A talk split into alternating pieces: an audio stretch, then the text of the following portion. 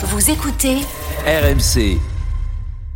Euh, L'heure de l'écho avec Manu et le bilan de la loi qui permet aux propriétaires de changer d'assurance emprunteur.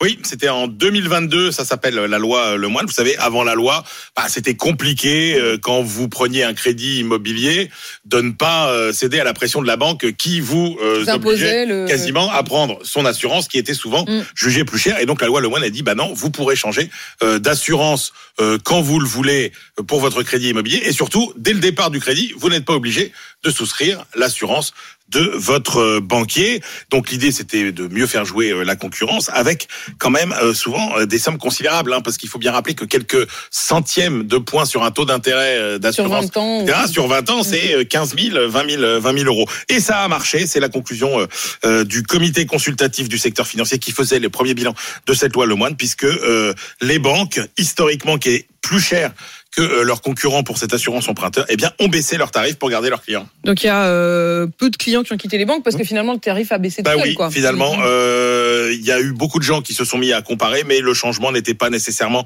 euh, intéressant. Pour un tiers des emprunteurs, les tarifs restaient plus attractifs dans leur banque. Pour un autre tiers, l'économie était inférieure à 2000 euros et il y avait que 2% des clients qui auraient gagné plus de 7000 euros Mm. s'ils avaient changé d'assurance emprunteur. C'est euh, souvent, en plus, les plus aisés qui l'ont fait euh, parce que bah euh, c'était compliqué l'année dernière. Déjà que c'était compliqué d'avoir un crédit. Donc Mm. quand vous arriviez chez le banquier en disant, Ouais. bah, attendez, votre crédit, et puis en plus, je vais pas prendre votre assurance. Fallait quand même être un petit peu, euh, un petit Il y peu avait un point aussi dans cette loi qui était la suppression du questionnaire médical pour les euh, euh, prêts immobiliers de moins de 200 000 euros. Ça a marché, ça? Ça a été vraiment efficace? Oui, ça concernait les gens qui avaient Ça a notamment été, été malades, etc. Mhm. Alors, ça a pas concerné tant de monde que ça. Ça a un peu marché, sauf que euh, les assureurs ont demandé des primes un peu plus élevées en contrepartie. Ah, ils ont fait- compensé. Oui, 10% à peu près. C'est dégueulasse. Ah ouais.